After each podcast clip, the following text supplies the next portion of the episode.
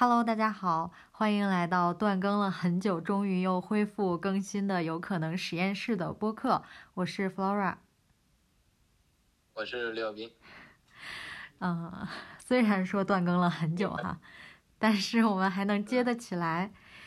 今天主要就是跟小斌老师想聊的，就是我在前段时间回武汉回学校看老师聊天的一些小的记录。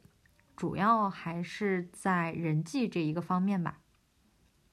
我觉得这个，嗯，可能是大家都会遇到的问题，因为像张老师说的，有人的地方就有江湖，嗯，所以这个话题我觉得其实值得聊的还挺多的。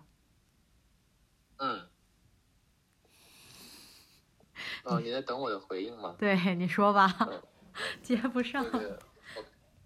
我看了一下你的小记，啊，第一条，第一条其实就是达克效应，两千年的那个，呃，诺贝尔心理学奖获奖的那个嘛，就是什么愚昧之谷啊，愚昧之不是愚昧巅峰，愚昧的话会觉得自己特别强，那个是愚昧巅峰吧，在巅峰上面，然后是绝望之谷，然后是开悟之坡。对，反正就是具体它叫什么都没写。其实达克效应这个这个这个模型其实还挺有意思的。我记得以前以前就是还仔细的看过这个，就是你可以先聊一聊你的感受，因为因为这个你是从回去聊天嘛，就是有感悟嘛。啊，我其实不知道从哪方面切入，有道理。可以讲一讲你聊的聊的这个。觉得最深刻的地方啊，或者说有什么，嗯想要分享，想要跟我分享的，你可以聊一聊。嗯，很有道理哈，可以先聊聊这个背景信息。其实背景呢，就是我们一起吃饭的时候在聊天，就聊到了在职场当中你怎么和各种各样的人相处。因为就我来说呢，我一直都是一个做自己的状态。然后，嗯，对，就我这种啊，你说，我说像你啊，那个没有，我，我是认可你刚才说的那句话，对，就是在做自己嘛，就没有，从来都没有过说我要去为了照顾别人的感受而做什么，嗯，然后我的这种状态呢，其实跟大部分人是相处比较融洽的，哦，对我我知道我的一个相处的原则就是。我会发自内心的欣赏和认可别人，有这个前提的时候，其实我真的跟大部分人都相处的很好。但是呢，随着我自己工作时间越来越长，就有了个别我真的不能做到发自内心认可，甚至说其实我不认可他的人，然后。啊，基于我内心认为他的很多做法是不对的，然后到了表面的这种行为层面呢，我就明显的会觉得自己跟他相处会有距离感，这个是别人都能够观察到或者感受到的。嗯，这是日常吧，日常有距离感，在工作当中呢就会有一些冲突，很多事情。我会觉得逻辑更重要，所以我就会倾向于有什么冲突问题的时候，一定要掰扯清楚，我要讲我的逻辑是什么。但是对方呢，就可能没有那么讲逻辑，会觉得你不用跟我说这些，啊，我说这个是对的，就按照这么做就可以了，所以就会有冲突。我其实是基于这个背景，然后去问张老师，我觉得这样的话跟这种人要怎么相处，并且我在描述的过程当中呢，我越说越觉得职场当中怎么能这样呢？怎么能这么情绪化呢？我就认为说，要做一个专业的人，要就事论事，不能用就是感情用事，越说越觉得自己是对的。然后就有了我的这个第一条记录，就是张老师就说，他是怎么做到跟什么样的人都能相处的，尤其是跟一些别人都觉得处不来的人，他都能相处的很好，是因为他说你觉得自己，呃，自己对别人错是，哎，我忘了他原话是怎么说的，就是你觉得自己是对的，这是傲慢，你觉得别人是错的，有可能是你的偏见。嗯，你又觉得自己对，又觉得自己错，有可能是愚蠢。就是这，这是需要时间理解一下。啊，总总之这个意思吧。我当时其实听他说完，还真的挺有感触的，因为，嗯，当时张老师是说，你坚定的认为自己对，一定是基于你过往的经验。但是你过往的这种经验呢，很有可能只是你的一种惯性而已，就是你从来没有思考过对还是不对，你就用这种模式跟所有人相处，然后你就会坚定的认为我这样就是对的，我的这种想法就是对的。但其实，嗯，就是对和错，就是没有那么绝对。包括我忘了之前是谁跟我说过这个事情，就说很多事儿都不是非黑即白的。那大部分事儿都是非黑即白的。哦，大部分事儿都是非黑即白的。就是这种，就我们讲的，在这个江湖里面这种事情啊，就我们今天讨论的话题范畴之内的这些事情，我觉得大部分都是非黑即白的。嗯，我会觉得，就是因为人的都不是非黑即白的。对，对你这样说应该是对的。大部分事情都不是非黑即白的，都没有绝对的对错的。所以，当你就坚定的认为我就是对的，那可能就是傲慢，要么就是偏见，要么就是愚蠢，是这样的。然后我就开始反思嘛，我就总觉得说，为什么我就觉得。职场就不要讲感情，就要专业。然后我就开始觉得这我的这种想法可能真的不完全是对的。反正是不完哦，不完全是对的。这个定义我觉得挺好的。嗯嗯。呃，因为是肯定的，我觉得至少在很多场景下，你这个想法是不适用的。是的，是的。对，就刚才你刚才你一直在说“傲慢”这个词啊。就是傲慢这个词，呃，有的时候它往往只能形容一种状态，就是你从就是你刚才描述的这个要专业的这个角度，你确实是正确的，嗯，确实正确。然后他可能不在那个状态，然后你跟他沟通的那个态度，我觉得应该就是傲慢的，因为你是在那个逻辑下是正确的，嗯。然后我就想到了一个东西，就是其实很多问题。你们两个在不同的逻辑下是没有办法进行讨论。对，这个是我特别强烈的感受。随便，他们随便反问一下，你都很难去解答，因为你的解答超出了他们的认知范围，或者说他们在的那个理解的范围，就是他们的逻辑的范围，就是嗯，他跟你去衡量这个问题、衡量这个事情的这个态度也好啊，什么也好。他们根本不是从同一个方向出发的，对，所以这个时候很去跟他们沟通，对。但是说，如果说我们去评判对错，其实很难评判，嗯嗯。因为从他那套逻辑来讲，他可能没有什么问题，对，是这样的。我我没有想到什么特别好的例子，嗯，我就谈谈我的感受吧，因为在工作当中都是非常非常具体的事情了，就并不是一个。也不能够很好的作为一个例子，但是我的感受，我明显就觉得两个人说话根本就不在一个层面上，就变成了各说各话，谁都没有办法说服谁，然后都觉得对方不对，我就会觉得这种沟通一定是有问题的。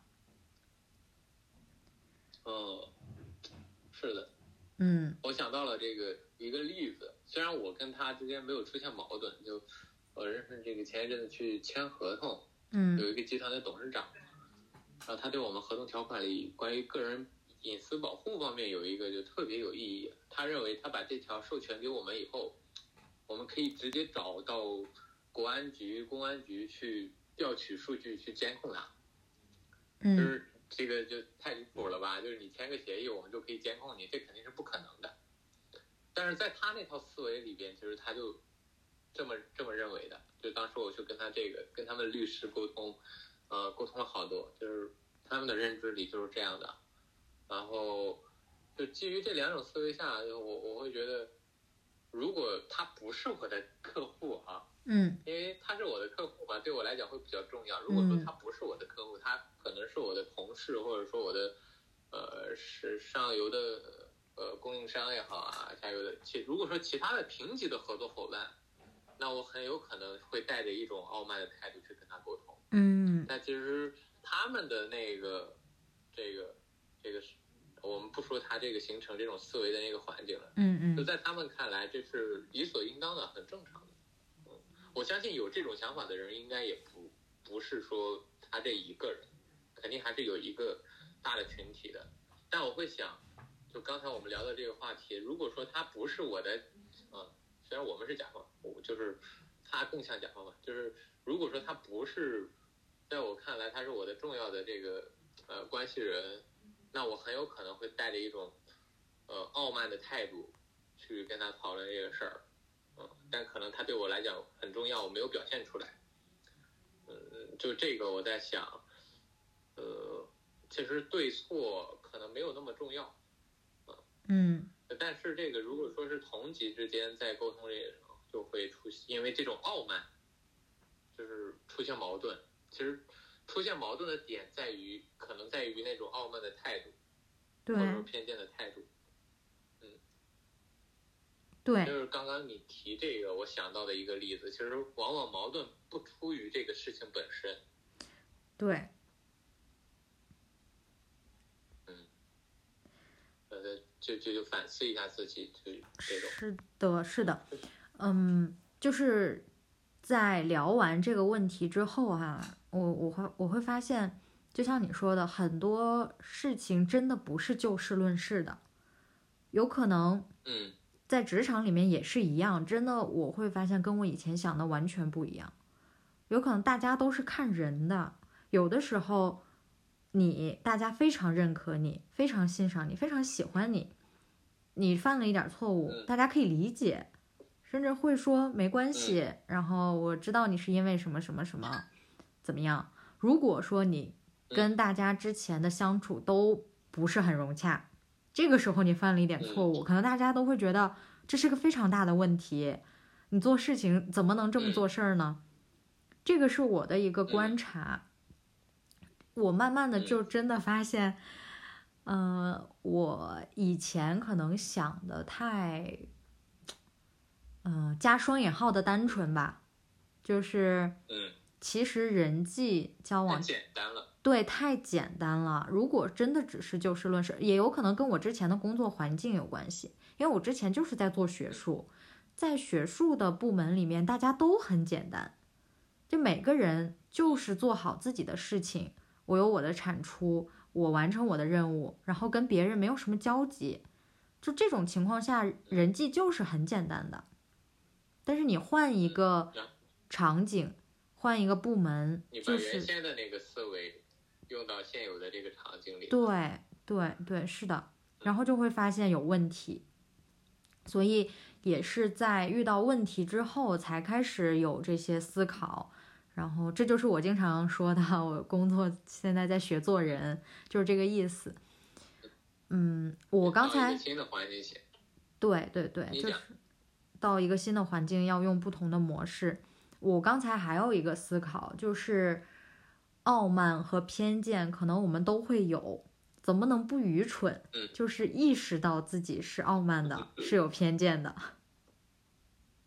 嗯，对，这个是，对，这是一方面，这是一方面哈，就是这种自我认知，这个其实也需要一定的，怎么说呢？要有基础吧，就是要有嗯反思的习惯，这是一个。然后还有一个，我发现特别特别重要的，也是我近期的一个感受，就是你一定要嗯。给别人很坦诚的这种态度或者说感觉吧，你一定要让别人感受到你是坦诚的，你是愿意接纳别人的意见和反馈的。这一点的重要性就在于说，我们很难做到时时都跳出来来观察自己，这其实是挺难的嗯。但这个时候，别人看你其实看得很清楚，所以如果你能让别人觉得你是一个非常乐于接纳意见、愿意，嗯，就是这叫什么虚心，比较虚心的人的话，其实别人是愿意帮助你的。这个就是在我同事有一次跟我聊完聊了一件事情，就是他不跟我说的时候，我是完全没有意识到的，因为我经常做事儿会这样，就是就是我会陷到自己的一套逻辑里面，然后觉得自己一点儿问题都没有。是你，嗯对，所以我同事在跟我说完这个问这个这个是我做的这件事情，然后可能就是我没有考虑到哪一部分会给别人带来什么样的感受的时候，我就会觉得特别的感谢他。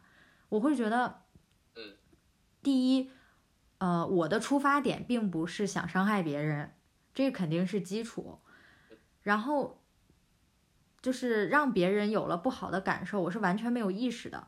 然后他告诉我之后，我觉得以后我在做这样事情的时候，我就会注意到，我就会多考虑一点。就我会觉得他的这种反馈对我来说特别的重要，因为嗯。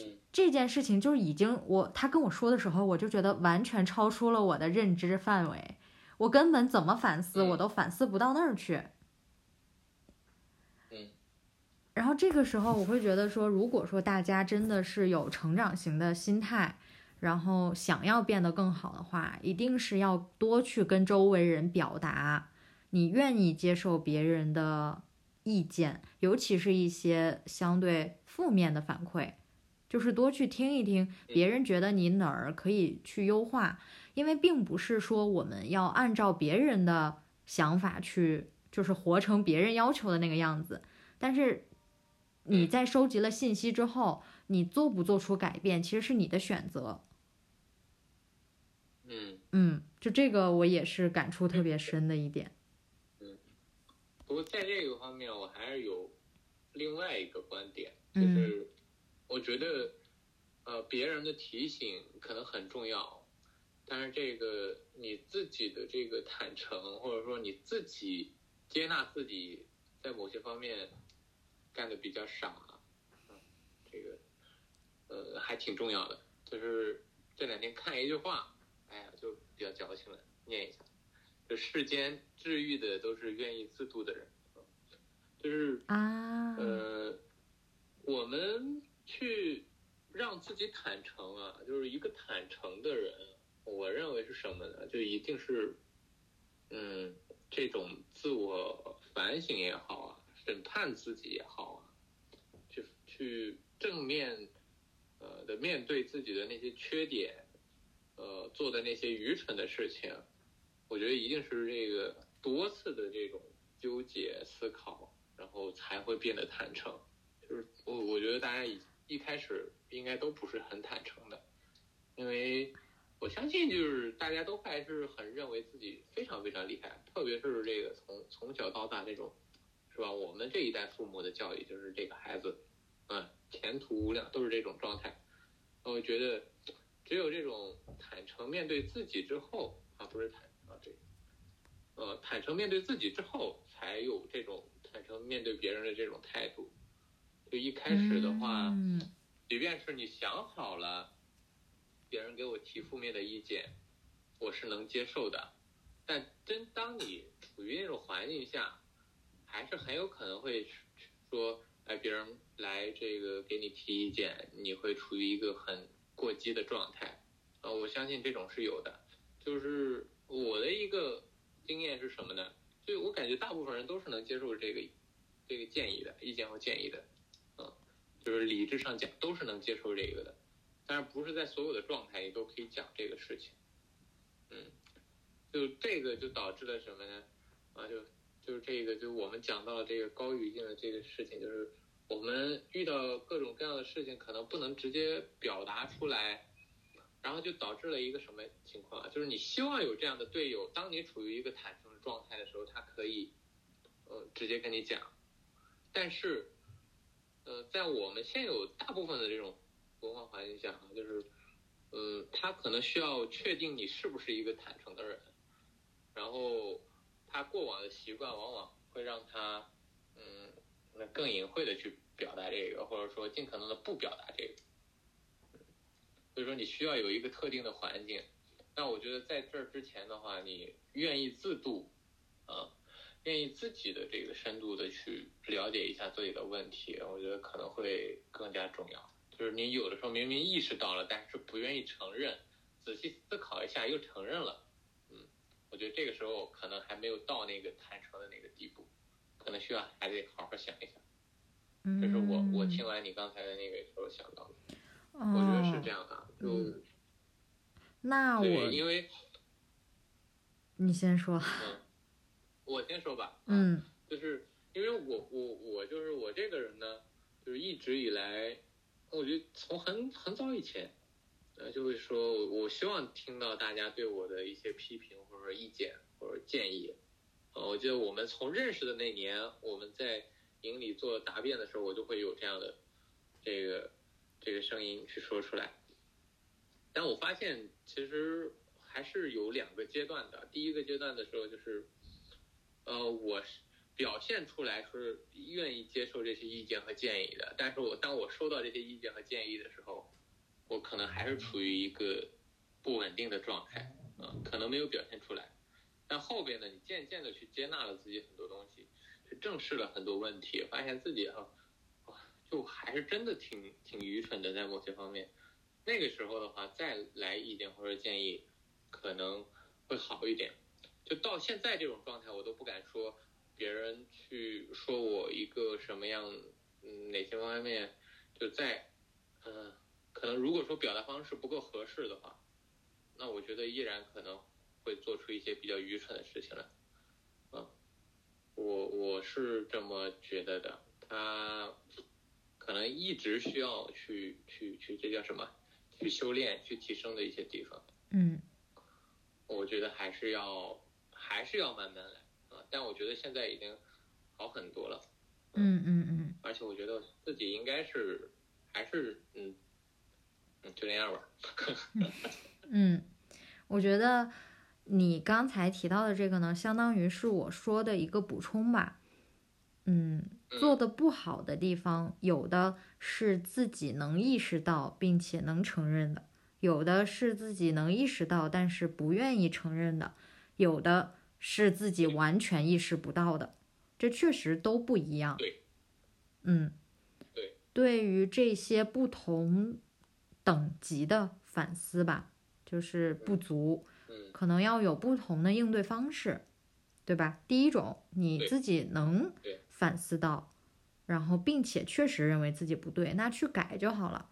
第二种，就自己可能意识到了，但是又不想承认，这个是需要自己再进行深度的反思的，因为别人说你，其实你也不想承认，因为你已经意识到了。对，这种是最难解决的，嗯。第三种其实也相对好解决，就是你意识不到的时候，你别人告诉你了，告诉你就变成了第一种了，就是告诉你你就知道了，并且你认为不对，那你就去改了。所以最有可能成为第二种。啊，是的，是的，也有可能成为第二种。对对对，有道理，有道理。嗯，然后第二种就是最难的嘛，就是需要你不接纳自己，其实是对最难改变的。对，这个其实是，是我觉得我们刚才聊到，就是你在后面就说到了这个词。我觉得其实关于是不是坦诚，就等于你有多么接纳自己。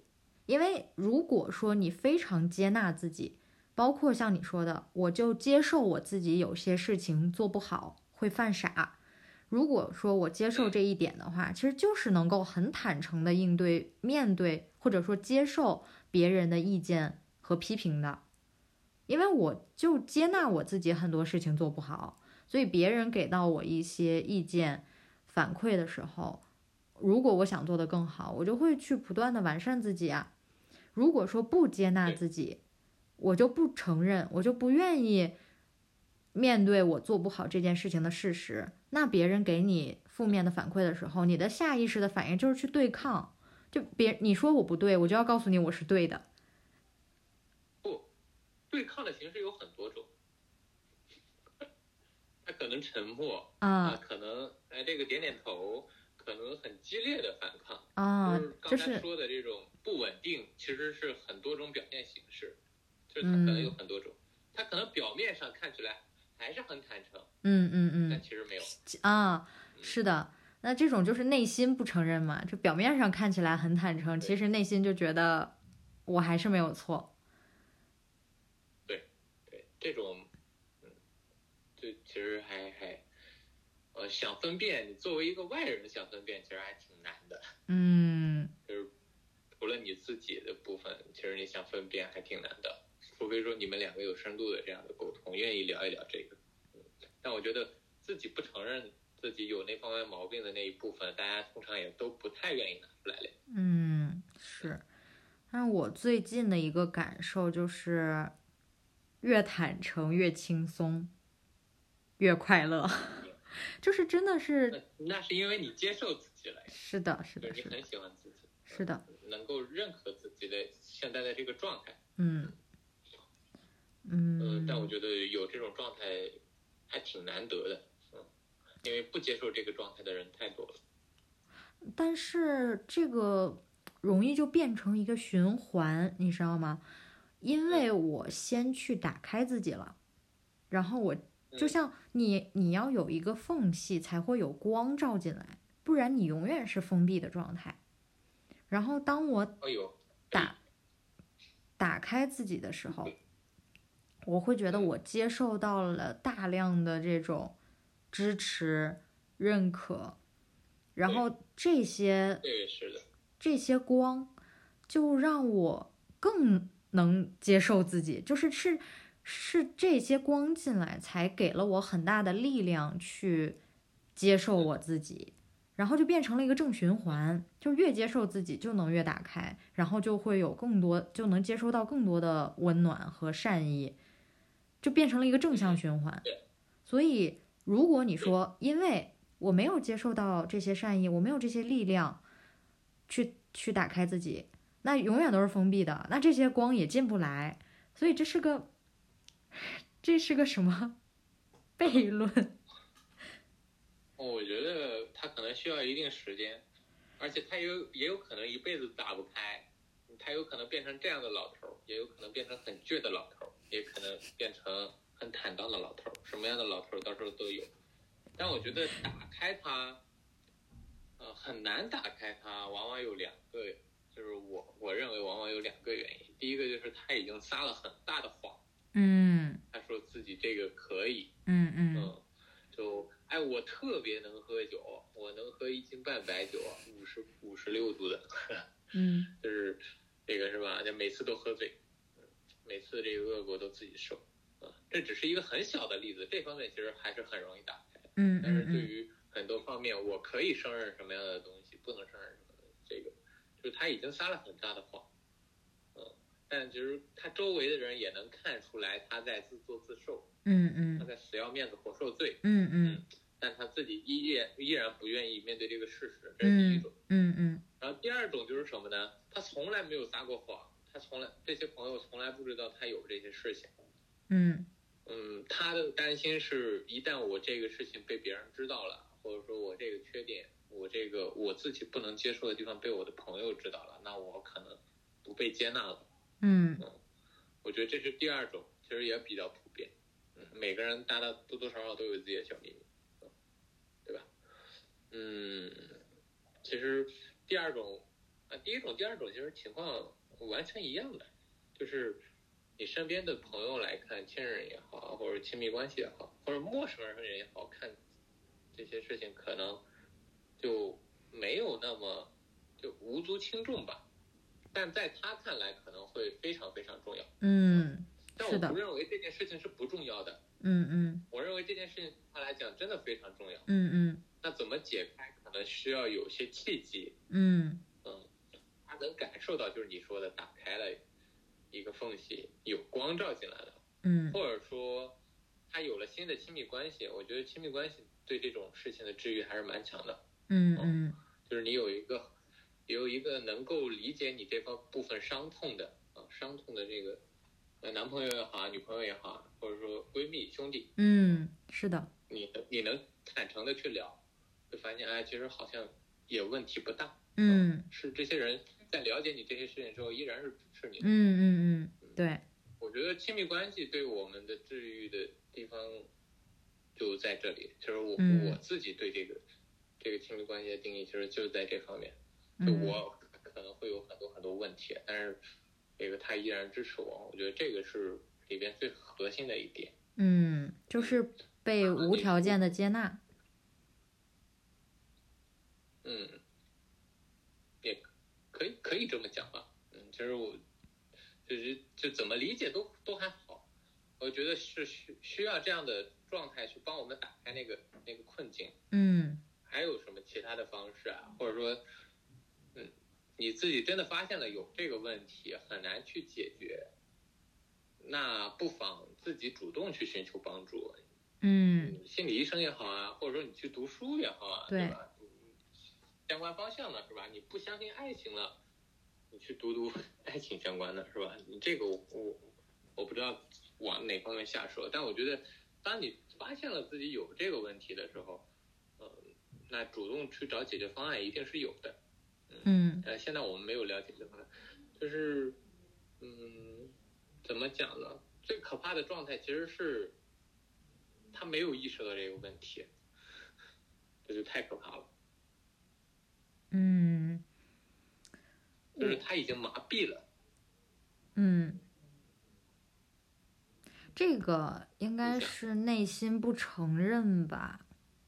因为如果没有意识到，就强烈的不不承认，对。对对对，因为不可能没有意识到就不存在麻痹，是强烈的不承认才存在麻痹。对，嗯是的，啊，我就就这一点儿，那你讲，嗯，你先说。就是这一点上，我就是，如果说未来我的孩子出生了，嗯我或者说我身边有小朋友，我我一定不会说给他灌输他是天之骄子啊，或者说什么的这种、这种理念，对，这本身就是太深。对对对，这本身就是一种有条件的接纳，就好像说你一定要很优秀，你才是值得被爱的。对，就这个就让人很难受。对啊，对啊，就会让别人不断的用更高的标准去要求自己。嗯，嗯，这样做的好是一件很快乐的事情，对这个 OK。对对对，我你做的不。好，换一个试一试，努力一下是吧？就是有方案很多种，对但不是说你做的不好就哦不行了。对就是这个通常是最大的那个，就是你不能接纳的那个。是的，是的，是的。我做的不好，我这个人是不是不行啊？嗯嗯，对吧？就是这个嗯害人不浅。对。我忘记是在哪里看到的，但是幸福呢，有一条有一个方式，就是你要有自己定义成功的标准，这个特别的重要。因为如果你没有自己的标准，你就会去追求外界的定义，但是外界的定义可能跟你内心想成为的人、想做的事情根本就不一样，这个时候就会很拧巴、很痛苦，就是你会，就很多人觉得很累的原因就是这样吧，不知道自己在追求什么。是的，嗯，嗯，他在追求他在心内心深处不接受的那个东西。对对，这个是最拧巴的地方。嗯，这个真的跟教育有很大的关系，不光是教育，我会觉得这是一个 社会问题，因为社会对于成功的标准太单一了。嗯，我好像是在。我在我在圆桌派的时候看到过一句话，就说文化其实应该是多元的，应该鼓励所有人都去做自己想做的事情，因为每可能如果所有人都能去做自己想做的事情的话，那各行各业都会有擅长并且能做好它的人，这样大家都是很轻松、很快乐的，而不是告诉大家，嗯、比如说你一定要有什么。就是就是，我会觉得现在的一些所谓的好和成功太集中了，然后大家都会，嗯比如说啊，就说当管理者吧，并不是所有人都适合、都愿意当一个管理者，但是大家就觉得，哎，你在职场你要做的成功，你一定要成为一个管理者，然后大家就削尖脑袋去争，嗯，就争完了发现他也不得不到快乐，他以为他到那个状态就很快乐了，结果他当上了之后发现自己还不快乐。对，对，并且不快乐的同时，还在逼自己要做好，然后还要再往上，就是变成了为了成为人上人而成为人上人。嗯，对，就是没有人上人这个概念，对啊，所以它就本身就是是一个虚构的。